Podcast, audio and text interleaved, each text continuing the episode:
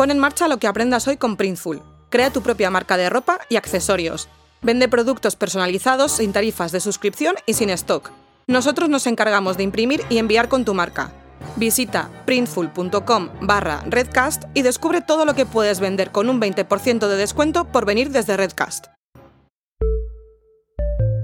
Redcast, los mejores podcasts del mundo digital.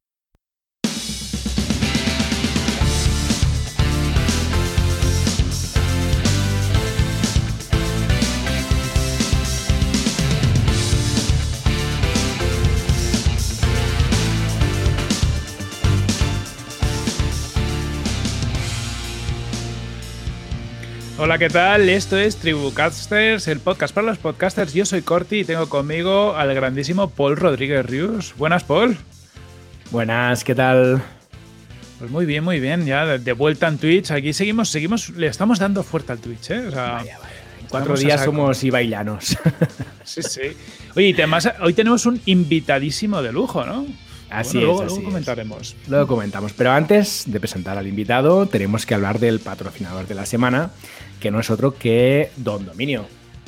Hombre, el mejor proveedor de hostings, dominios y certificados SSL. Vamos, todo lo que necesitas para crear tu proyecto online, que eso mola. Eso es. Y que a gusto que estamos con Don Dominio y qué buen servicio ofrecen. Te dan ganas de comprar dominios a camiones, Corti, que tú ya sé que algún camión tienes ya comprado. Algunos camiones tenemos tú también, Paul, no mientas. Tenemos dominios como para parar un tren. No vamos a hacer tantos proyectos en la vida, pero ahí están, ahí están. Eso es. Es que es normal, ¿eh? Porque al final en Don Dominio solo con 10 dominios ya tienes descuentos por volumen. Antes era algo así como 150 o algo así. Y hace poco lo cambiaron y han establecido como unos niveles y a medida que tienes más dominios, pues oye, tienes mejor precio. Mm, Y además tenemos dos descuentitos super guays. Tenemos Tribucasters Host para tener un hosting por 12,5 euros el primer año y Tribucasters Dom para tener un punto .com por solo 3 euritos el primer año, que vamos, menos que una cervecita. Si es que está tirado. Regalado. Por poco más de 15 euros, pues te montas una web eh, con un dominio y hosting y, oye, tan ricamente. Pues nada, todos para Don Dominio y vamos ya a la entrevista del día que tenemos, o sea, invitado de lujo, ha estado recomendado por muchísima gente Sí. que ha pasado aquí, viene a darnos una perspectiva distinta desde un punto de vista más de la producción, porque tiene, bueno, es que es, que es de todo, es de todo dentro del mundo del podcasting. Paul, ¿a quién tenemos hoy aquí? Hombre, tenemos aquí a gran Teo Rodríguez. Hola y bienvenido, Buenas, Teo. Teo. ¿Qué tal? ¿Cómo estáis? Buenos días. Muy bien, buenos días, muchas ganas de tenerte aquí. En serio, nos han recomendado muchas veces hablar contigo, porque al final del programa siempre preguntamos a quién podríamos traer. Y además nunca habíamos tenido la, alguien con la visión que tú tienes, un poco desde la parte técnica, producción, incluso dirección. Es que eres como un, un todo del podcasting. Una navaja suiza. Sí, soy un tío que siempre busca problemas y que busca quedarse sin tiempo. Eso seguro. Ahí luego ya lo que vosotros digáis, pero sobre todo eso. Sí, eh, hago lo que me gusta e intento, bueno, ocupar el tiempo y aprovecharlo al máximo posible. Eh, por desgracia, eh, es algo que, mm, que me quita de muchas cosas, pero bueno, también he aprendido con el tiempo a intentar repartirme e intentar organizarme. Yo creo que es la base. Si te organizas, puede funcionar bien. Y me cuesta, ¿eh? Me cuesta, porque a veces Bueno, a todos, eh. te, te saturas bastante. Hmm. Normal. Oye, y cuando te preguntan um, a qué te dedicas, ¿cuál, cuál es tu respuesta habitualmente?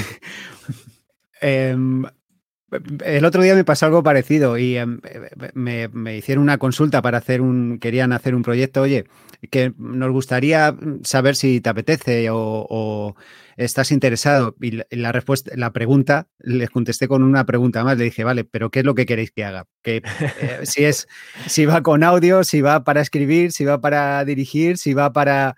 eh, entonces, bueno, eh, sí es, es algo que, mm, que en eso sí que tengo muchísima suerte, porque mm, en este mundo, en, el audio, eh, ahora ya con esto, fíjate, estamos hablando a través de, de imagen y ahí también es, es que no, no podemos evitarlo y creo que todos tenemos que hacer uso de ello. Pero eh, eh, me siento afortunado porque con el paso de los años he podido ir eligiendo qué, qué, es lo que me apetecía hacer en cada momento y qué me gustaba hacer en cada proyecto. Pues ha habido veces que me ha gustado solamente escribir, ha habido épocas que odiaba ponerme delante de Pro Tools a montar porque estaba saturado. otras eh, no quería pensar en una historia y ver cómo la termino, cómo la... Otras que no me apetecía grabar o... Eh, ya te digo que como todo va por rachas y es todo muy cíclico, pues eh, voy un poquito dejándome llevar por lo que me apetece. Ahora mm, estoy con, con la esfera, encantado de ponerme a montar, no quiero saber nada de guion, no quiero saber nada de escribir, no quiero saber nada de actores y prefiero centrarme en eso, pasar las horas que sean necesarias y ya está. Pero ya estoy pensando en que quizá en un mes y medio, dos, me toque escribir un poco, con lo cual ya estoy pensando en, escribir. Va, te va saturando, como me meto tanto en cada cosa, que es, es que de verdad, eh, son 24 horas, mi mujer... Eh, vamos, mi fortuna está en ella, porque si no, no sé cómo podría llevar todo esto. Mola, la cabra tira al monte, ¿Cómo, ¿cómo, se nota, no? Ahí eso de te saturas, pero enseguida estás listo otra vez para volverte a meter ahí. Sí, sí, ya, bueno, hablábamos antes que, mm, siempre por estas fechas digo, en junio voy a parar, en junio voy a parar. Y ya no acepto nada, no quiero hacer nada y no. Pero al final la acabo cagando y voy aceptando y llega diciembre y estoy medio muerto deseando que llegue junio otra vez. Y así cada, así cada año. Y llevo ya, pues ya ni se sabe. Nada, nada. deseamos que este año pares, que queremos Teo para rato. Eso sí, espero, espero. y también queríamos saber, oye, ¿cuándo, ¿cuándo y cómo entraste en el mundo del podcasting? ¿no? Porque llevas mucho tiempo ligado al mundo audio, pero en mundo podcast en concreto. Yo es que no encuentro la diferencia. En, en, es que hablamos del mundo del podcasting y de mm, poner. Eh, yo es una palabra que y, lo digo con todo mi cariño, ¿eh? he llegado a coger hasta cierto, cierta manía, porque se ha hecho mal uso de ella y se ha hecho mal uso del concepto podcast y del podcasting, y ahora todo el mundo es podcasting y ahora todo el mundo hace podcast y tal. Pues yo hace 20 años, en, en o 21, en Anda Ya, colgábamos piecitas en Anda Ya, los 40 principales, para quien no lo sepa, hace muchísimos años, colgábamos piecitas de audio en la web y la gente se lo descargaba para escucharlas. ¿Es eso podcast o no? Eh, y esa palabra no estaba ni pensada. Y yo me descargaba La Rosa de los Vientos en MP3 y me lo guardaba en un MP3 y no existía la palabra podcast. Entonces, bueno, y contenido para mí es un contenido en audio. Me da igual. Es un contenido hecho para la plataforma o, para si lo quieres para radio, si lo quieres eh, solamente para Spotify, si tienes la suerte, o para otra. Eh, yo prefiero decir audio, pues bueno, pues si es audio, pues es, eh, un reportaje o son espacios de entrevistas, de conversaciones o una ficción o eh, no, no, no, no es algo que, me haya parado en decir ahora soy podcaster. En Milenio 3, cuando hacíamos las historias de terror, eso era una historia que salía cada semana. Y, mm, la gente las escuchaba a posteriori. Eh, las cogían y ellos mismos las cortaban, editaban, las colgaban en internet, se compartían en YouTube, se compartían en un montón de sitios, ¿no? Entonces, bueno, pues yo qué sé, si me preguntas, pues mira, desde el 2000 llevo colgando cosas en audio, o, 2003 eh, y luego Milenio en 2006. Entonces, yo no sé cuándo empezó esto del podcasting, ni los podcasts, ni no tengo ni idea, tampoco me ha preocupado saberlo. Pero bueno, oye. Mola. Me gusta la visión porque muchas veces discutimos eh, un poco tontamente, ¿no? De, no, esto es un podcast, esto es radio, esto es no sé qué. Y es verdad que al final es contar historias en formato audio mm. y, dentro del podcast incluso hay muchos formatos y cuesta muchísimo discernir qué estás haciendo en cada momento. Mm. Sí, yo es que es que es el, engloba tanto que, a mí me parece un poco ridículo em, compartimentar eh, trabajos. O sea, yo eh, no lo sé, yo eh, ¿escuchas la radio? Sí, la escucho, pero no la escucho de la manera que la escuchaba antes. O sea, la escucho, pues escucho lo, lo poquito que me interesa si hay algo y si no, pues ya me preocuparé yo de, encontrar este audio. Eh, mm, eh, podcast, pues, mm, pues, sí, escucho todo lo que puedo, pero ya es que es, escuchar simplemente, es audio. Ya está, a mí me da mm. igual que cómo se llame. Radio, tal, es que lo veo todo. Eh, es como televisión. Muchas veces decimos, vemos la televisión. Y a veces decimos que vemos la televisión pensando en que solamente vemos una serie en Netflix o en HBO Y para nosotros eso es la televisión. Pero no nos paramos a pensar de, no, es que esto es una plataforma de streaming, que es que ahora, ahora lo mismo ya ni, ni Dios se pone a ver la televisión como la veíamos, bueno, como la veíamos antes ni de coña. Vamos, ahora lo vemos todo a la carta. Entonces todo va ahí. Ahora el que manda es el que escucha o el que ve. Entonces tú decides cuándo y dónde y ya está. Esa es la base. A mí me da igual cómo se llame podcast o se llame lo que sea. Muy de acuerdo. La, la etiqueta es lo de menos, está claro. Sí, claro. Ya está. Oye, Teo, y como andas siempre liado en mil historias, nos gustaría saber en qué proyectos estás ahora mismo y de qué forma. Es decir, eh, eh, qué, trabajo desempeñas en cada uno de ellos. Mm, A ver, eh, eh, que pueda decir solamente hay dos. Eh, Porque bueno, porque, porque hay cosas que, que no, no estoy autorizado a contarlas. Pero bueno, sí, estoy con la esfera, que estoy encantado, que, que si no la habéis escuchado, yo os animo a que la escuchéis, porque es mm, Brutal. una historia buenísima de Polo Menarguet, que es un descubrimiento para mí este año. Ha sido increíble, sobre todo dar con una persona como él, que ya es que es buen tío. O sea, aparte de bueno, que es muy bueno, es un tipo majísimo. Entonces, eh, yo que soy muy, muy, mm, me- como me he acostumbrado a trabajar solo tanto tiempo y como pues escribo o dirijo o lo monto yo y tal, me cuesta mucho intentar adaptarme a las manías de otros, porque yo creo que todos tenemos manías. Entonces yo quiero trabajar a gusto. Y con Polo Menárguez es, es maravilloso. Es un tío que además tiene una creatividad buenísima, que es lo que yo pido. Encima es buen tío y sabe valorar lo que yo estoy haciendo en mi puesto en este momento, que es simplemente ponerme con Pro Tools o con Studio One o con lo que sea y montar su obra, la historia que él ha contado. Y encima me deja que le aporte y que le diga cosas y sugerencias. Eso es lo bueno, porque he tenido experiencias malísimas con, con, con otras personas que, que ha sido terrorífico y ha sido un horror y no se disfruta para nada. Y aún así, bueno, se ha llevado un buen trabajo por mi parte, yo soy un profesional y yo lo hago, pero eh, ya mm, a lo largo también, yo creo que a vosotros también os pasa, vas aprendiendo, vas tomando notitas de qué hacer, no hacer, con quién no hacer y Claro. con quién sí. Entonces yo eso lo tengo clarísimo y lo cumplo. eh, Eso desde hace ya muchísimos años que un actor eh, en un, en- grabando una cosa para Milenio entró... eh, no, no, tú a mí no me vas a decir cómo tengo que hacer, que yo he venido dirigiendo, que yo dirijo, soy director de doblaje de hace muchos años. Digo, vale, pues mira, ahora sales. Creo que fue la segunda o la tercera historia eh, que monté. O sea, llevaba dos días, como quien dice. Digo, mira, pues por favor, ahora sales del estudio y te vas a dirigir. No quiero contar contigo más. Al cabo de los años, este hombre volvió otra vez a escribirme para pedirme, por favor, que le llamara para las historias. Pero no, es que no puedo. Yo no, no, no, es que no. Esto lo llevo, soy muy de, de la gente mía con la que me siento a gusto. Por eso hay actores que trabajan conmigo en cada proyecto que yo puedo, les llamo, con gente que, que- que es crear un equipo. Aunque no estamos en el mismo sitio, pero tenemos un equipo. Y al final es, es lo importante, sentirte a gusto, porque si encima que tienes que estar trabajando un mogollón de horas, tienes que estar sacrificando un montón de cosas, si encima no disfrutas y va a ser una tortura para ti, lo mandas a tomar por saco todo. Entonces, es, es- esa es mi base de todo, trabajar a gusto. Qué, qué importante eso lo de las personas con las que trabajamos. Estoy, yo estoy totalmente de acuerdo. Eh, has mencionado algún proyecto en el que estás implicado ahora mismo. Quiero ir también un poco para atrás. Ya has mencionado proyectos en los que has trabajado. ¿Cuáles Mm. serían los proyectos que has trabajado en el pasado que más te han impactado y qué rol has tenido en ellos?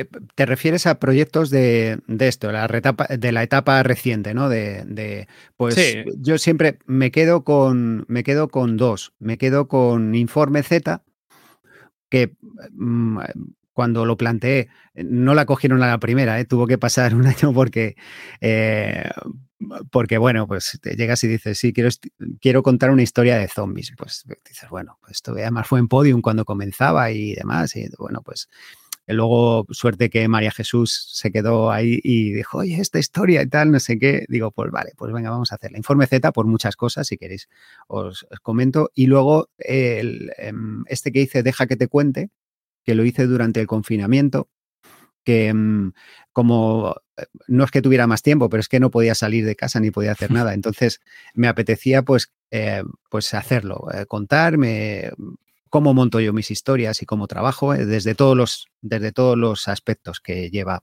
crear una ficción en este caso, aunque vale para, para cualquier otro proyecto. Yo creo que son los dos eh, los que más orgulloso estoy. El primero, Informe Z, porque fue de, de arriba abajo hecha por mí y, y, deja que te cuente, pues porque de alguna manera me abrí un poco y me quité miedos de hablar delante de un micrófono, de ponerme, de escucharme a mí mismo, porque siempre eh, lo he odiado o me han hecho que lo odiara, porque nunca me han dado esta, mm, eh, nunca me han permitido, porque en la radio ya sabes, en la radio entras con la etiqueta de técnico y los técnicos tienen que huir de los micrófonos, mm. porque nunca tienen nada que contar y nunca tienen nada que hacer.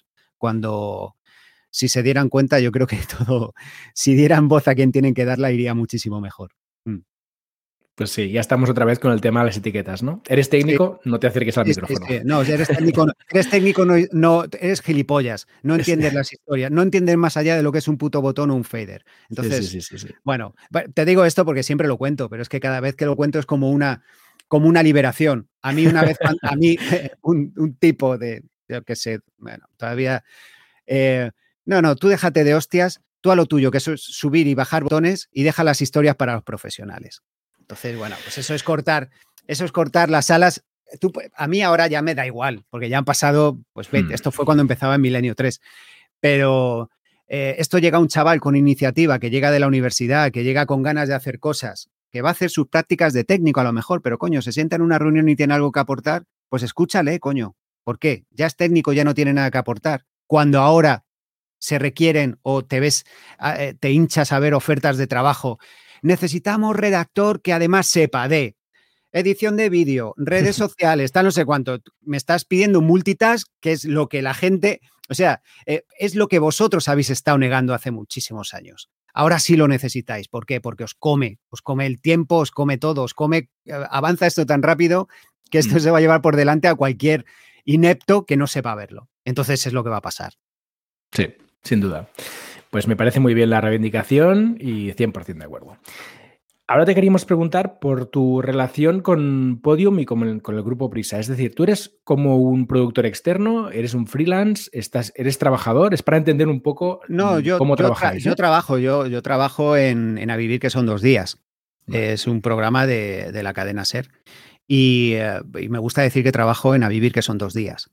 Y luego en Podium eh, eh, colaboro esporádicamente con proyectos, pues oye, eh, no es que yo esté contratado por ellos, pero sí que, mm, por suerte, con María Jesús, que es a la que le debo todo en este sentido, a que ella sí me permitió poder expresar otras inquietudes profesionales, pues sí he podido mm, eh, pues, eh, contar mis historias eh, o, me ha necesitado, oye Teo, mira que ha salido este proyecto y me gustaría que lo realizaras tú o que hicieras en esto el diseño sonoro, pues perfecto. Y he ido, pues mm. así desde que nació, he ido, he ido haciéndolo, pero básicamente mi trabajo es ese. Y ahora, por ejemplo, esto de la esfera, las esferas de podium, pero yo hace una hora he tenido la reunión con en Vivir, que son dos días, y ahora cuando termine, pues volveré a hacer cosas, y ayer una grabación, y mañana tenemos programa. Entonces, eh, esa, es, esa es mi vida, sí. Y luego, pues bueno, intento siempre desarrollar o estoy escribiendo cosas ya para mí que no sé cuándo las sacaré, cómo y dónde, pero no, no paro, no, no paro. Por eso os decía que no puedo contar más cosas porque es que contarlas ahora no, no, no tiene sentido. Oye, ya que hablas de, La Esfera, que es la última producción de Podium Podcast en las que participas con realización y diseño sonoro, la verdad que, bueno, estamos flipando bastante, nos gusta mucho y nos gustaría entender mm, cómo es tu trabajo en ese proyecto, lo que puedas contar del, día a día, ¿no? porque yo creo que esto ilustra a mucha gente eh, en cómo se trabaja en un proyecto sonoro de ese nivel de calidad. Mm, es, sencillo, o sea, eh, es todo lo sencillo que tú quieres que sea. La historia está escrita, la historia es, eh, ya os he dicho que conozco los guiones también en pandemia de Polo y me los pasa María Jesús. Es para que veáis todo el proceso ¿no? que sigue esto. Eh, me dice, oye, te a ver qué te parece esta historia. Punto número uno, ya me está pidiendo que opine qué me parece esta historia, con lo cual no es que me diga, oye, ¿crees que no? ¿Qué tal está la historia? La historia está cojonuda, pues bueno, Pasan los meses y nos ponemos a trabajar cuando, cuando podemos y tenemos tiempo, ambos, pues eh, se graba la historia con los actores, que los dirige él maravillosamente. Yo que, que esto es súper complicado, esto que la gente lo entienda. Dirigir actores es muy, muy, muy difícil, sobre todo actores que vienen de visual y no han hecho nada, nada con audio. Y Polo me ha sorprendido. Parece que soy aquí el fan número uno de un psicópata con Polo, pero de verdad, ¿eh? yo estoy impresionado porque es, una maravilla de tío. Entonces, a partir de aquí, a mí me llegan los, los, las tomas. Él hace la edición de tomas como director, tiene que elegir qué tomas quiere. Algunas veces pues, te hace una, nota o, cualquier eh, mm, cosa que quiera añadir. Y luego, con el guion delante, un guion normal, eh, cinematográfico, muy bien explicado, muy bien escrito, pues te pones ya directamente tú, en tu parte, como diseñador sonoro, también tienes que aportar un poquito a esa historia.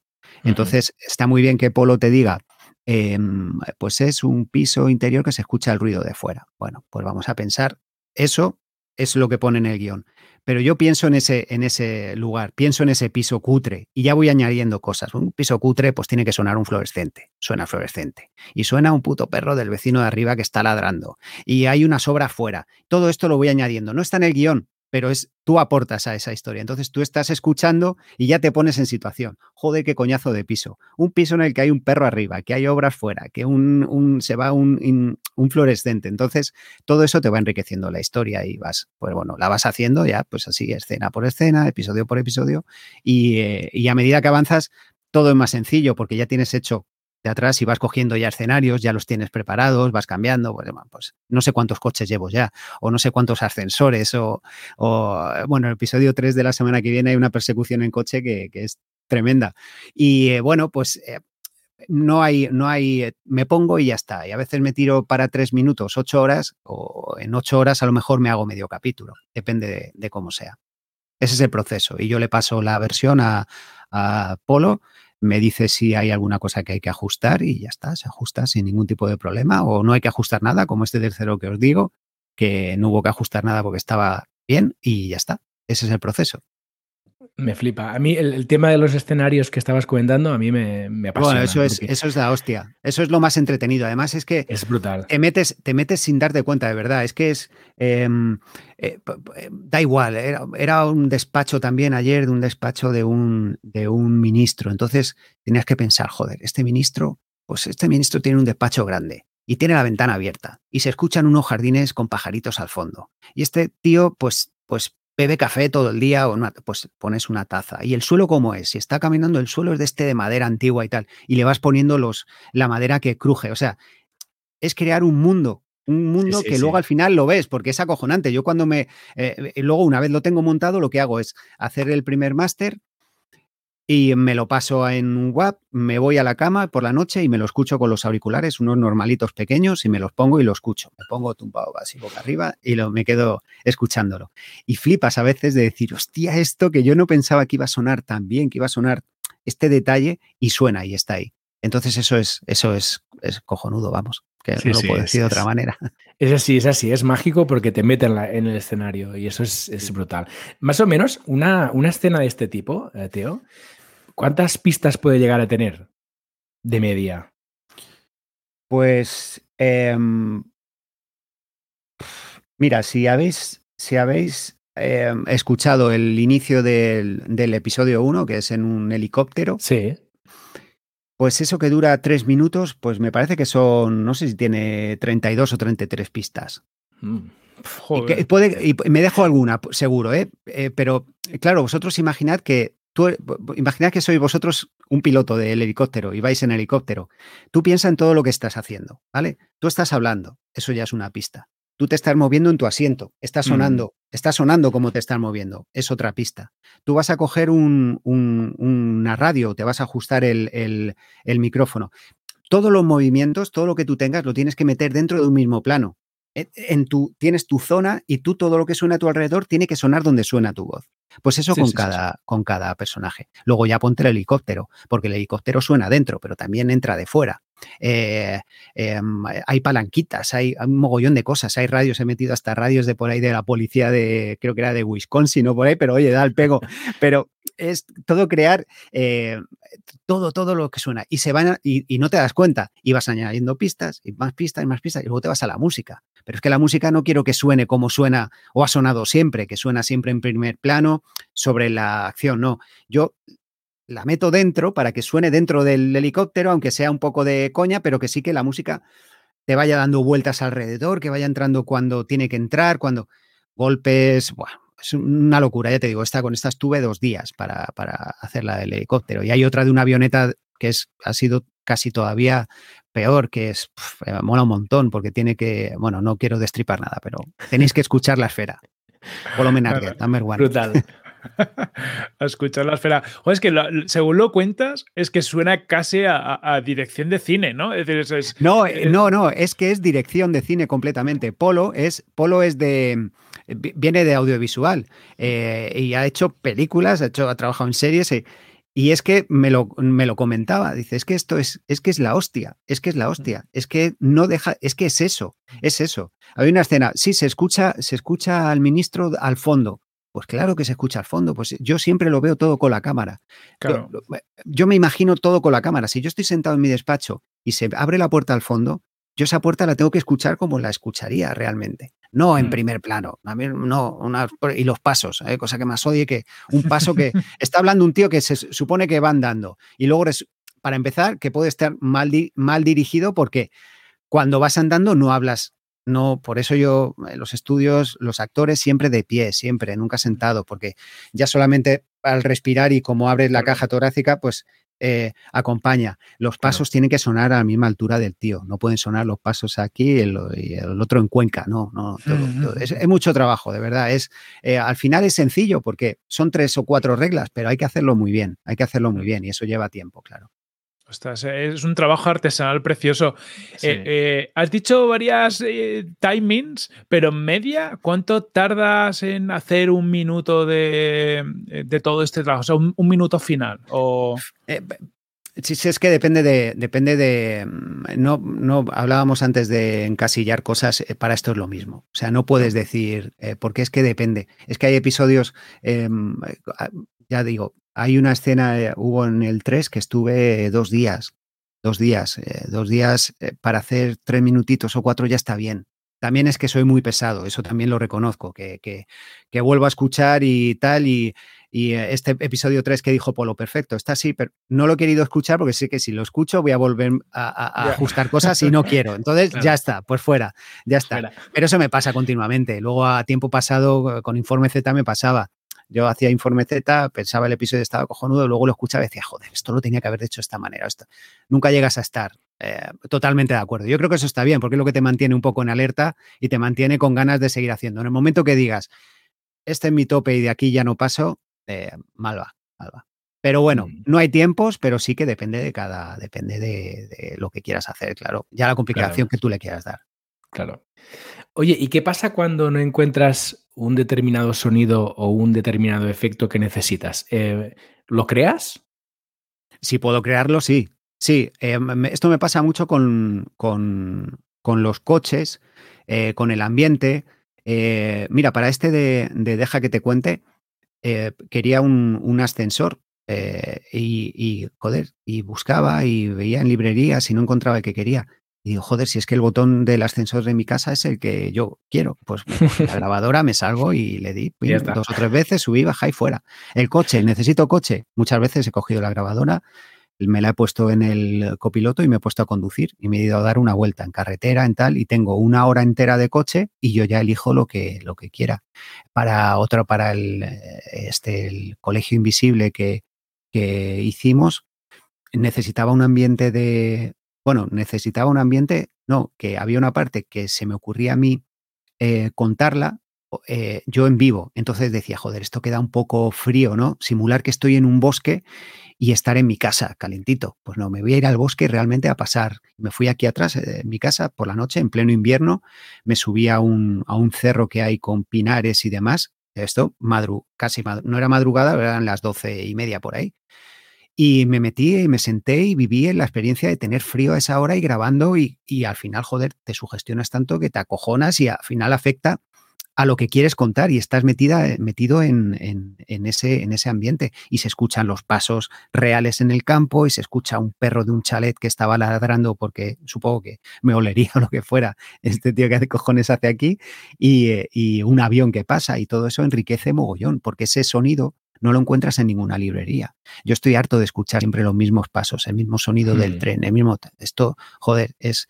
Entonces todo lo que puedas aportar en este sentido es cojonudo lo haces. Bueno, mi casa ya he grabado todo. Grabé hasta un moscardón que utilizo, eh, se me coló en el estudio y estuve con la grabadora detrás de un moscardón de la hostia y se escucha cojonudo. Y lo utilizo muchas veces cuando hay un muerto que hay que poner con moscas o en los zombies es la hostia, eso funciona cojonudo. Eh, duplico la mosca y ya tengo ahí un, enjambre de, de bichos comiéndose un cuerpo.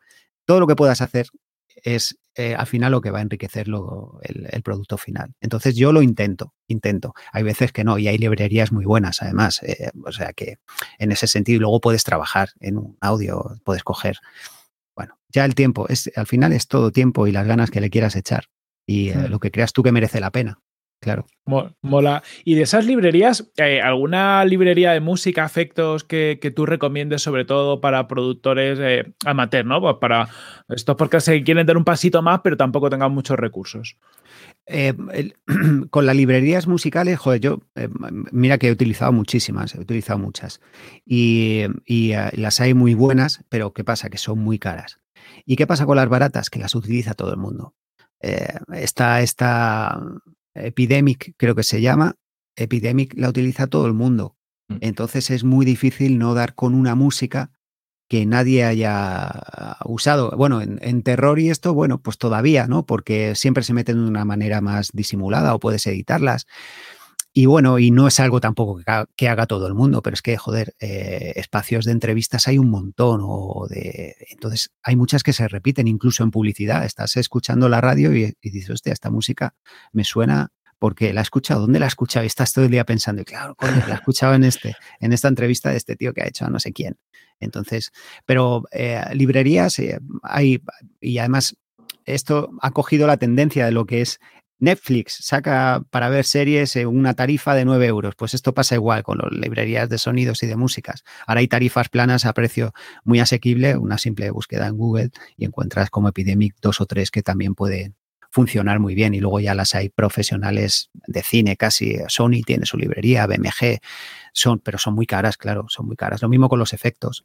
Efectos hay, hay, hay sites que puedes descargar efectos gratuitos que la gente graba en su casa como los grabo yo y los cuelga, que me mm. parece maravilloso. O sea, tener el tiempo y la, o sea, las ganas de coger, molestarte, grabar tu sonido, subirlo a una plataforma y gratis. O sea, es que lo puedes coger y utilizar gratis, es, es maravilloso. Y luego ya tienes, yo mm, si intento comprarme cuando, cuando puedo, eh, librerías específicas para algo que quiera hacer. Si necesite algo, pues para Informe Z necesité una librería que tuviera relación con, con los zombies y mm. encontré un par de ellas y ya vi que, oye, pues mira, pues me fue bien. Ya para la siguiente, cuando llegue la tercera temporada, ya he encontrado un software que me permite eh, yo mismo hacer mis propios gritos como yo los quiero, porque una librería de zombies eh, te vienen los gritos de zombies y apáñatelas, pero yo en, este, en esta ocasión yo voy a poder grabarme pegando un grito y yo quiero darle esa expresividad al zombie ¿no? Y quiero o agresividad o, si es un niño incluso. O sea, esto pues, pues no lo tenía y hoy sí lo tengo y estoy deseando poder hacerlo para, para poder dar un poco más de vida a los zombies, ¿no? Cómo mola. Y en el caso de las ficciones de Podium, ¿las músicas son originales o también son músicas de librería? Hay, yo, en las que, en las que yo he participado son de librería. Eh, pero creo recordar que sí se ha hecho, sí se ha hecho alguna que, se ha hecho ad hoc para este proyecto. Creo que, no sé si, no, no sé, no lo desconozco, pero creo que La Vida Peligrosa llevaba, o sí que tuvo los derechos de un tema que ya estaba hecho, no, no, no lo recuerdo. Pero vamos, que tampoco pasa nada, ¿eh? Utilizar librerías, oye, hay que, hay que mm. utilizarlas. Yo cada vez tiendo menos a utilizar música porque me gustan las escenas, joder, me curro tanto los escenarios como para poner una música por encima. Entonces prefiero. Claro. Pero yo en esto, y además no es tontería, yo lo llevo diciendo muchos años. Yo voy por la calle andando y no escucho música, coño. ¿A qué le meten música? déjame cómo suena la vida real, que sí, que es, un, es una herramienta, eh, em, eh, una herramienta, ¿cómo se dice? Una herramienta narrativa, la música también en ciertos momentos, ¿no? Bueno, sí, por ahí puede pasar, lleva razón, en cine es necesaria, pero intento ser cada vez, o tengo un tecladito aquí que, que no soy músico, pero para hacer una atmósfera, o hacer un dron de tensión, sí lo puedo hacer. Y lo hago y encima lo hago como yo quiero y elijo el sonido que quiero. Eso es lo mismo que con los efectos. Ese sonido, esa música no, va, no va a aparecer en ningún sitio, con lo cual le da un plus a lo que esté haciendo. Oye, mola esto que dices, que a, veces lo perdemos, ¿no? Que la, música es un instrumento y a lo mejor lo tienes que usar en algún momento concreto, pero que no, no hace falta que esté continuamente sonando. No, no claro, es que es Claro, claro, es, es, es, es, buenísima. Además, en género, en terror, para lo que a mí me toque más, que es lo que más he hecho, es cojonudo, porque a veces tienes que contar algo que, joder, si un tío está parado, quieto, eh, se me ocurre en el coche, en la puerta de su coche, escondido, agachado, porque en el parking sabe que hay alguien ahí, no sabe quién es y sabe que va a ir a por él, esa tensión, primero, la puedes ganar con este silencio que yo he guardado ahora, estamos escuchando de fondo el ambiente y luego ya si quiero le voy metiendo muy poquito, muy poquito a poco la, el dron eh, de tensión, muy suave, muy suave, casi sin que te des cuenta. Luego ya metes el leñazo cuando lo tengas que dar. Si es un grito, prefiero el grito a un golpe musical, pero si lo necesito para apoyarlo, pues a veces también son herramientas para disimular un poco, ¿no? Cuando hay escenas que son muy complicadas de hacer porque te falta un sonido o te falta algo, o no quedas muy, muy eh, satisfecho con el sonido bruto de lo que es la acción real, o le metes la música por encima para tapar estas carencias o para... Y al final queda bien porque le das un... Ah, la, subes, ¿no? De, tono. Pero ya te digo, son herramientas que uno va descubriendo con el paso del tiempo y del trabajo. O sea que... Bueno, pero lo, que no hay que hacer es Em, ceñirse a reglas. No hay reglas en esto. Mm. Las reglas son las que necesites. Punto. No hay más. No, esto, es para marcar. Esa frase es para marcar. Teo, eh, decías al principio, eh, ¿no? Este como mm, que al final tú tienes un perfil que hace muchas cosas, ¿no? Que aunque vienes de la, parte más, técnica, también has escrito y, has hecho guiones. ¿Cuáles son esos proyectos en los que has participado como escritor o, guionista? Pues empecé en Milenio 3, con, con Iker porque, y siempre es que esto se lo agradeceré siempre, porque fue, fue quien me permitió hacer esto, porque yo cuando se lo propuse, como ya decía al principio, hubo alguien que se descojonaba en mi cara, pero él no, él dijo, tira, tira, tira, vamos, quiero que hagas esto. Y fueron historias pequeñitas al principio, cada vez más, y bueno, fue todo ya a partir de muy rápido. Y luego eh, eh, de la radio pasamos a la tele, a Cuarto Milenio, también fue una experiencia buenísima, fenomenal. También gracias de nuevo a Iker por la oportunidad que me dio en, ese momento, que no era, no era fácil ¿eh? en, aquel momento hacer algo así. Él se atrevió y lo hizo y, además funcionó muy bien. Y ya a partir de ahí, pues empecé a pensar en mis historias un poco más, bueno, pues que tuvieran vuelo, vuelo propio, bueno, pues iba haciendo alguna colaboración y luego ya llegó Podium. Y ya en Podium eh, bueno, escribí una novela que no me acordaba. Fíjate, hablamos de los libros, escribí una novela, hice otro, participé en otro libro de relatos, luego saqué otro más de relatos cortos para niños y eh, nunca he parado de, hacer cosas, ¿sabes? Mira, hablaba de la, novela, pues la novela tengo ganas yo de hacerla en ficción sonora. La, haré, la haré. A ver, así. Venga, proyecto, otro, proyecto, a la lista. Otra más. Joder, yo quería parar en junio, me cago en la madre que me parió. La lista va aumentando, ¿no? sí, sí. Y de todos los proyectos estos que nos has ido contando, ¿cuáles son los que has escrito, dirigido y realizado? Es decir, que has hecho todo el pack. Pues he hecho. Em, bueno, aparte de lo, de Milenio, que eso también, eso sí era, era todo.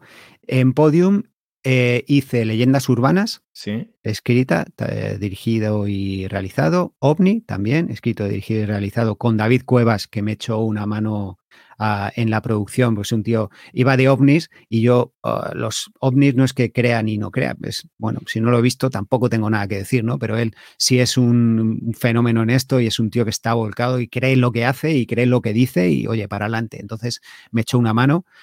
Eh, y eh, era medio ficción documental, con lo cual era un proyecto también muy chulo, estoy muy orgulloso de ese, igual que de Leyendas Urbanas, porque cambiamos un poquito la manera. Digo, cambiamos, a mí me hace gracia cuando dice, mucha, enhorabuena al equipo que ha participado, joder, el equipo, era, yo solo, me cago en la puta. Con distintos eh, gorros, ¿no? Sí, sí, sí. Y eh, leyendas urbanas, OVNI, mm, Informe Z, dos temporadas. En el Club del Terror también hice unas cuantas historias que fue lo primero que hice en Podium. Eran historias de terror únicas y con algunas adaptaciones de clásicos. También estoy muy contento de eso. Solo salió una historia que fue la más escuchada y estoy súper orgulloso de ella. ¿Y mm, qué más? ¿Qué más? Deja que te cuente también, todo escrito y todo hecho. Y luego he colaborado, hice la adaptación de eh, eh, Terror, que es una obra de teatro que no tiene nada que ver con, con el terror, pero es terrorífica porque era una obra de teatro buenísima de un autor alemán y me pidieron hacer la adaptación para audio. La, obra estaba escrita y eh, hubo que adaptarla. Eh, también me gustó muchísimo cómo estaba, era una historia muy, muy chula. Y luego no lo sé, seguro que me dejo alguno más. Eh, no lo sé, me dejo alguno segurísimo. No sé, el Colegio Invisible también estuvimos haciendo ahí un, unos meses y, joder, a ver, ¿qué más? No lo sé. Pues, salen unos cuantos, ¿eh? Yo, o sea, has dicho más Son 8 o 9, son 8 o 9, sí, 8 o 9. Y hechos, y además, eh, sí, sí, no, ya te digo, es, es, es, es entretenido, claro, es entretenido. Y todo esto con una niña ya de ahora de 6 años, pero claro, es que me pilló en todo lo gordo, vamos, o sea que ah, nos pilló aquí en casa, bueno, pero no sé cómo hemos salido, pero bueno, hemos salido y, y sigo. y ya está. Y, con todo esto que has dicho, Teo, ¿te has planteado en algún momento convertirte en una pequeña productora y vender podcasts a plataformas tipo Podium, Podimo, Divel, Spotify? Porque tiene la capacidad, no es que clarísima, la tienen más que de sobra. sí. Eh, sí, sí, sí. es que no. Eh, sí, sí, claro que se me ha pasado por la cabeza y yo creo que lo voy a hacer. Yo creo que tarde o temprano lo, lo acabaré haciendo. Mm. Pero más que nada porque a mí, a mí me da igual, sí, a mí lo que, lo que me importa es seguir haciendo lo que me gusta. Mm. Una productora, ¿sabes el problema? Si yo, yo a mí me daría miedo eh, de tener mi productora porque a lo mejor quizá el tiempo este que tengo para, la, para, la, para crear o para desarrollar proyectos, quizá el llevar una productora me quitaría tiempo para eso y es lo que no, mm. lo que no quiero. Entonces no querría ocuparme de, a mí si llega un, inversor de la hostia y me dice, oye, mira, Teo, vamos a montar una productora de, audio y queremos que tú la lleves y te va cojonudo, perfecto, de cabeza. Eh, me parecería muy bien, pero mm, pero es complicado también, ¿eh? No, esto no es, no, es, eh, no es sencillo, sino que pregunten al amigo Izuzquiza y es, es mm. jodido. que él tomó la decisión de tirarse para adelante, oye, me parece cojonudo y además le va fenomenal, pero seguro que las pasaron putas al principio. Estoy segurísimo. Bueno, seguro, joder, eh, que yo mm, mm, hablo a, menudo con él y sé lo que cuesta ¿eh? llegar y sé lo que cuesta desarrollar proyectos y sobre todo que esos proyectos salgan adelante. Yo puedo tener mogollón de ideas. A mí ideas eh, ponemos, nos ponemos ahora en cinco minutos y seguro que salen tres o cuatro. Seguro, seguro. Pero bueno, eh, he tomado la, decisión de, de momento pararlo por, muchas razones, pero sí que me gustaría más como, pues no lo sé, pues trabajar, pues eh, no, la palabra asesor no, tampoco me gusta mucho, ¿no? Pero sí, sí estar metido en proyectos donde yo pueda aportar algo, hay que vaya, que vaya Teo con sus cosas y sus rollos. Entonces, sí, sí me gustaría. Sí, sí, bueno. Muy bien. Ya veremos. Aquí queda dicho, aquí queda dicho. A ver, si alguien recoge el, guante. Bien, eh, y luego te queríamos preguntar un poco también, dado que tú llevas 20 años en eso del audio, ¿no? En, radio, podcast, todo, ficciones y demás. Sin haber estudiado jamás, nunca nada en relación con el audio. Nunca, cero. Esto también animo a la gente que cero, nada, en absoluto, nunca. Nunca. Yo la primera vez que me puse delante de algo relacionado con el audio fue cuando escuché en Andaya que había un concurso de cuñas publicitarias de coña. Ya está, nada más. Y a mí se me ocurrió, en vez de dejarla en el contestador automático, fíjate qué antiguo eso, que era contestador, dejar en el contestador automático, a mí se me ocurrió grabarla como sonaban las cuñas de la radio. Y digo, ¿qué necesito para esto? Necesito un ordenador que no tengo. Tuve que traerme el de, o hacerlo, eh, traerme el del trabajo de mi padre. Necesito un programa de audio. No tengo ni puñetera idea. ¿Qué se utiliza para esto? Búsqueda en Google. Google no existía ni Google, que no me acuerdo. Eh, os hablo del año 90 y 8, me parece, de esto. Mm. Y descubrí el Cool Edit, me bajé el Cool Edit, que no sabía que es el Adobe Audition de hoy. Y, eh, y nada, grabé en mi casa con un micrófono de estos de los. No eran, no, no existían los chinos, eran los todo a 100. Pues un micrófono de estos de todo a 100. Y, eh, y lo hice, y lo monté, com- no sé cómo, y ya está. Bueno, en- eh, me voy por las ramas, pero ¿qué, qué quiero decir con esto? Que al final la formación es la que tú te quieras dar. Y lo que Mm. tú quieras hacer, lo puedes hacer. Y hoy en día no tenemos, o sea, hoy en día tenemos lo que no teníamos hace 20 años. Es que hoy tienes YouTube. YouTube, todo lo que quieras aprender, lo tienes ahí. Lo tienes ahí. Yo por eso a veces me lleva a los demonios cuando alguien, "Ah, curso de no sé qué para no sé cuánto, eh, tal, que yo entiendo que la gente tiene que ganarse la vida. Eh, no hay que engañar, pero a mí me parece muy bien que te lleves, pero coño, es que hay cosas que es que las tenemos al alcance de, nuestras manos. Es cierto que hay que, si tú quieres mejorar y, y especializarte en algo, lo mismo sí tienes que recurrir a gente realmente, pero gente realmente especializada en lo que esté haciendo, en lo que esté vendiendo, no en vendehumos que no te dan una mierda, que tengo, te- algún día, yo eso que dicen las personas mayores, algún día yo contaré, el día que yo cuente, el día que yo cuente, vamos, em, me quedo solo, ¿sabes? Porque, porque que lleguen y te digan, mira, es que siento que este tío o esta tía me ha estafado por esto, o me piden esto por esto. ¿Qué opinas tú, Teo, que tú entiendes de esto?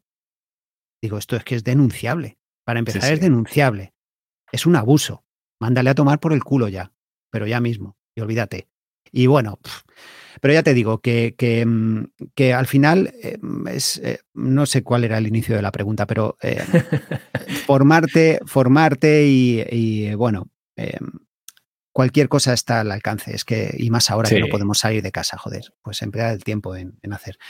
Que no es, no es fundamental estar, que no te pongan las etiquetas. Como veis, siempre volvemos a, volvemos al, al principio de todo. Son las etiquetas. ¿Cuánto daño hacen las etiquetas? Sí, Eh, sí. Hoy día, no sé, vosotros, no sé la trayectoria profesional que lleváis o que habéis tenido, pero seguro que en algún momento os habéis encontrado haciendo algo que no pensabais que ibais a hacer Sí, y sí. que seguramente no estabais preparado para ello. Entonces, eh, ¿eso por qué sale? Pues sale pues porque tiene que salir.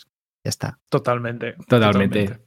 Yo soy de formación farmacéutico, imagínate. Fíjate, pues yo estudié, ma- yo estudié magisterio. O sea que que, bueno.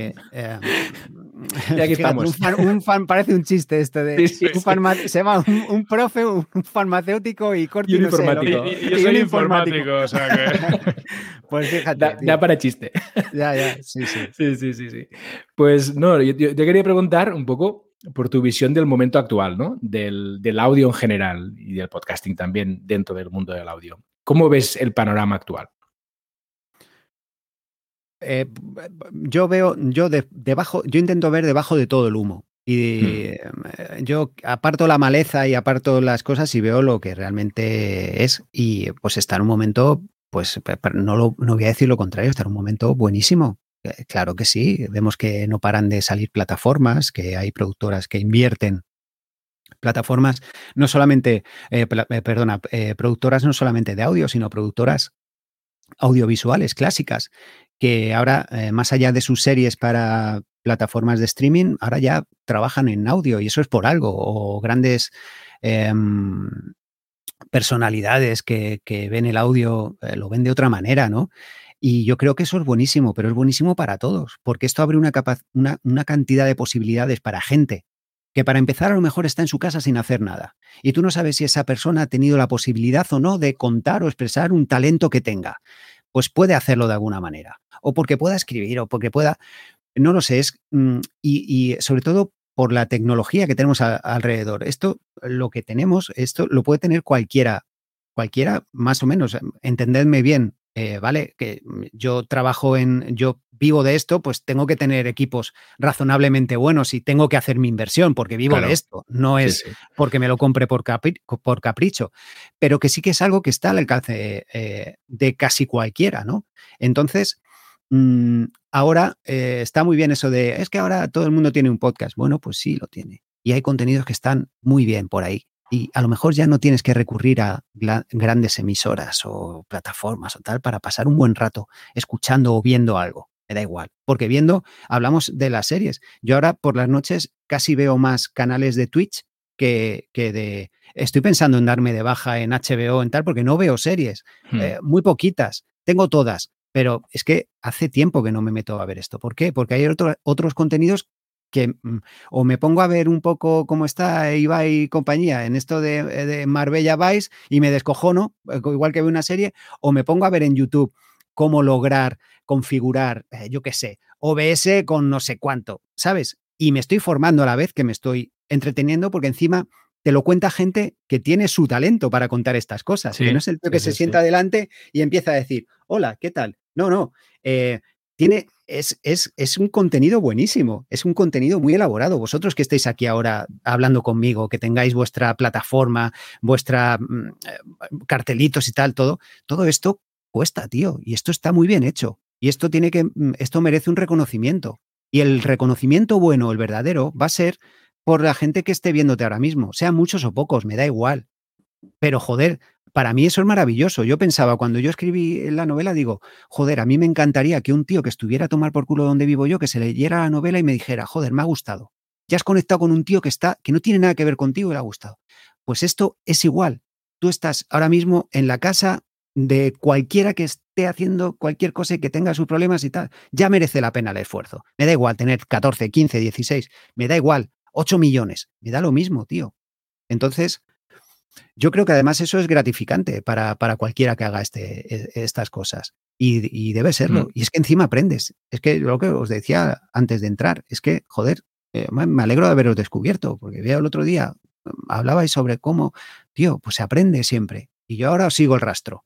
Y así, pues habrá más gente y al final esto, al final te vas quedando con lo que tú quieres y con lo que necesitas y ya está. Por eso te decía lo del humo. Yo prefiero ver a través del humo, apartar los matojos y los matorrales, toda la mm. cantidad de, de, de, eso, de humo y de nada, que, que en lo que hará todo el mundo, el podcast y el podcasting y tal.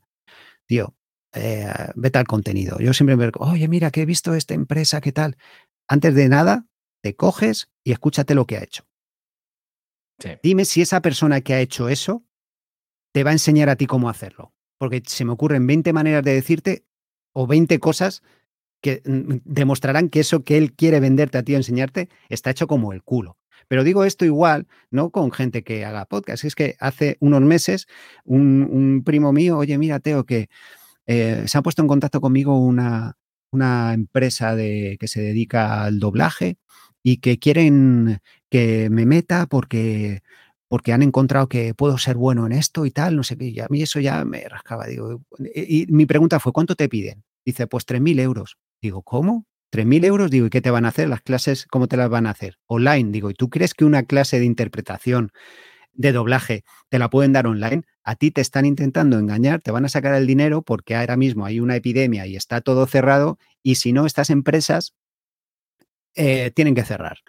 Entonces, esto em, eh, es, que es, que es como todo, coño, tú te vas a comprar un coche, tú tienes que probar el coche, tienes que ver el coche.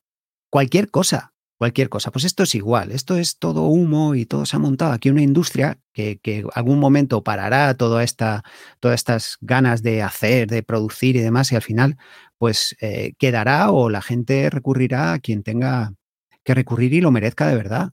Porque de verdad hay veces que me cabreo muchísimo y yo, y mira que soy un tipo más o menos tranquilo de, puertas a... Eh, soy... Me cuesta, sí, sí, pero a veces me cabreo muchísimo, me cabreo muchísimo. Yo aquí de puertas para adentro me cago en, muchas cosas de verdad que veo y me lleva a los demonios. Claro, me tengo que callar porque, bueno, porque también eh, no es el momento quizás. No es que lo, tenga que decir o no, sino que a lo mejor, pues mira, me callo y, me voy a centrar en lo mío que bastante tengo, que me levanto a las 5 de la mañana y no me acuesto a las, hasta las 12 y media o la una. Y así todos los días. Entonces, bueno, pues eh, veremos, veremos. Pero el momento es muy bueno. Y el momento, yo creo que la gente, la gente que realmente valga para ello, ahora eh, sí que realmente viene el lobo que es como antes, no, es que vendrá, ahora sí viene el lobo y ahora sí eh, vienen empresas y eh, nacerán eh, nuevas productoras que buscarán eso, buscarán talento. Entonces, ahora la gente que se lo lleva currando tantos años en la sombra va a tener la posibilidad de hacer cosas, porque eso es que lo tenemos al alcance de un clic. Tú ya puedes decidir quién sabe hacer esto y quién no. ¿Sabes? Yo ahora necesito un actor y yo ya sé a quién ir. O necesito mm. un diseñador sonoro y sé a quién ir, porque yo ya he escuchado cosas suyas sin estar trabajando en ningún sitio. ¿eh? pero yo sé que este tío trabaja bien, ¿sabes? O cuando se ponen en contacto conmigo a través de LinkedIn ofreciéndome cosas. Claro, no puedes contestar a todo, sería una locura, pero yo me quedo con todo esto, porque hay Mm. cosas que son muy buenas por ahí y nunca se sabe. Sí. Mm. Hola. Eh, ¿Y cómo crees que encaja en todo esto la radio? O, o- o cómo se tiene que adaptar? ¿O si es que se tiene que adaptar a esta nueva realidad?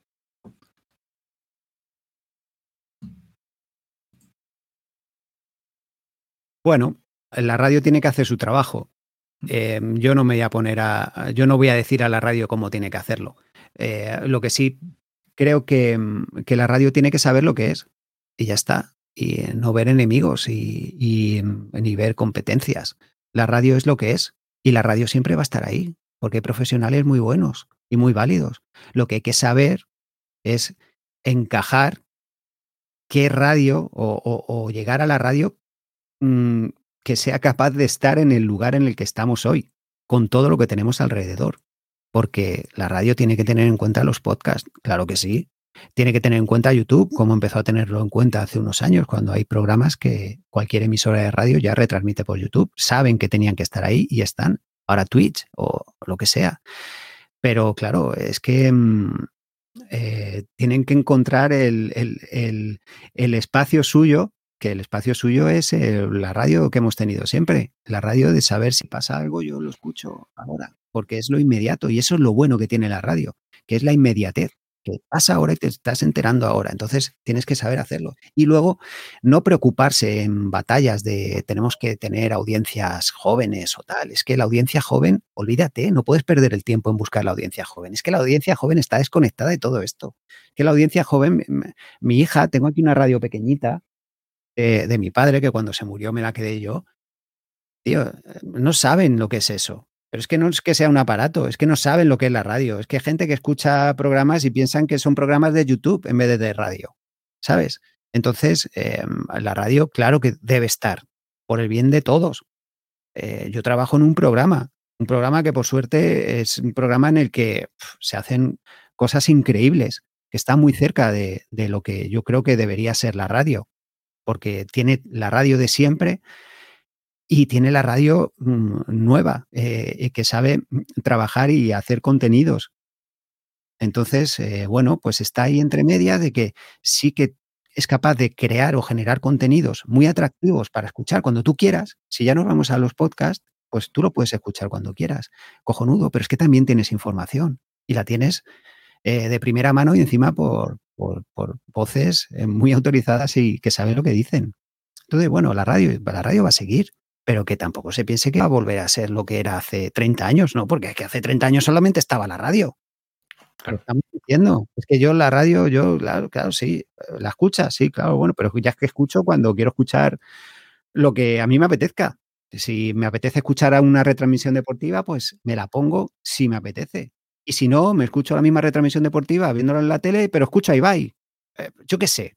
Pero eso es lo que tienen que darse cuenta. Que ahora no es cuestión de intentar abarcar, no. Es que hay más, es que hay más cosas, ¿sabes? Muy de acuerdo. Bien, y ya vamos enfocando la parte final de la entrevista y te queríamos preguntar ahora por tus podcasts favoritos y por qué. Joder, qué mala pregunta. Pero ¿sabes por qué? Joder, pero me sabe fatal, tío. Esto es, me sabe fatal eh, mis, mis podcasts favoritos. Es que, em, mira, sí, tengo uno. Y además que es, que es el único que, que he tenido tiempo real para escuchar y me he dedicado, he intentado buscar, ya sea en el gimnasio a las 6 de la mañana, aunque no pegue mucho, pero bueno, pero me lo escucho, que es el de Juniper Lamont. Hombre, Brutal. está, Ese- además ese- está en el ese- chat. Está en Sí, el está chat. por aquí. Sí, sí, Ese sí. fue, fue, fue mi descubrimiento. O sea, fue el. el, eh, dije, hostia, esto, pero ¿cómo cojones que no lo, no lo he escuchado yo antes? Eh, me encanta por todo, porque veo, veo, veo en mí muchas cosas de, de esta chica, ¿sabes? Porque ella escribe, ella se lo monta, ella, encima, ella, a ella alguna vez se lo he dicho, digo, es que encima tú es que eres mejor que yo porque sabes, sabes música, sabes tocar un piano. Entonces, joder, a mí me encantaría eso, ella sería la leche. Pero sí, eh, hombre, luego eh, el de Izuzquiza que hizo el año pasado con eh, su, la muerte de su padre, Brutal. fue tremendo. Para mí Sí. el mejor. Yo, yo creo que es.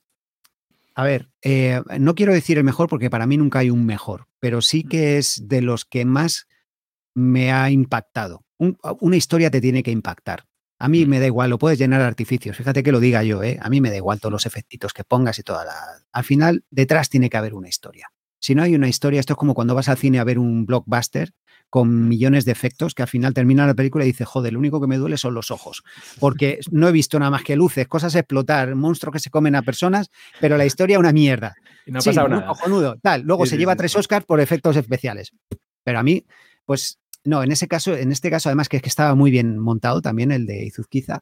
Mm. Eh, es que era la historia, es que era una historia además que, que llegó en el momento que llegó y, y Sí. no estaba pensada así para, de esa manera. O sea, estaba pensada, yo creo, para un final feliz, pero Mm. luego no fue un final feliz. Entonces impacta doblemente, doblemente. Y luego ya de, de, bueno, de Juniper por entretenimiento y por, por un poco, porque realmente eh, a mí me gusta escuchar cosas en, la- eh, en el que dices, hostia, esto es nuevo. O esto Mm, de una mm. manera, aunque no mm, eh, es algo novedoso. Y el de Juniper lo tiene.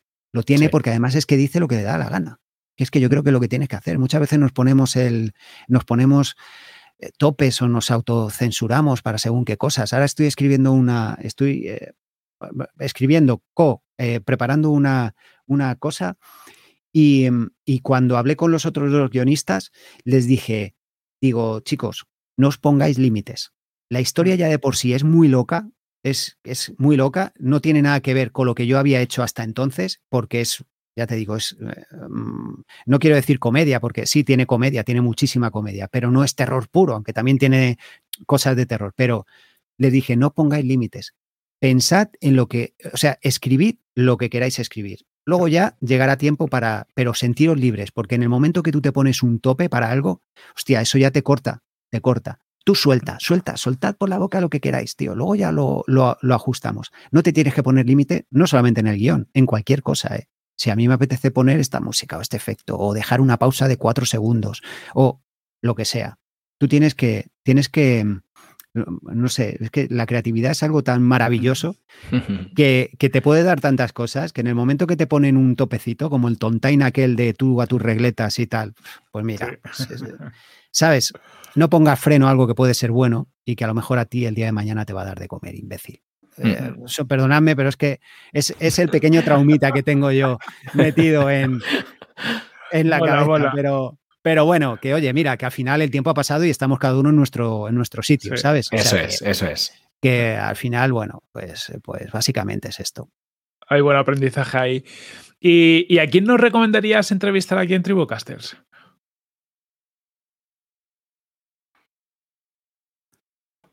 Eh,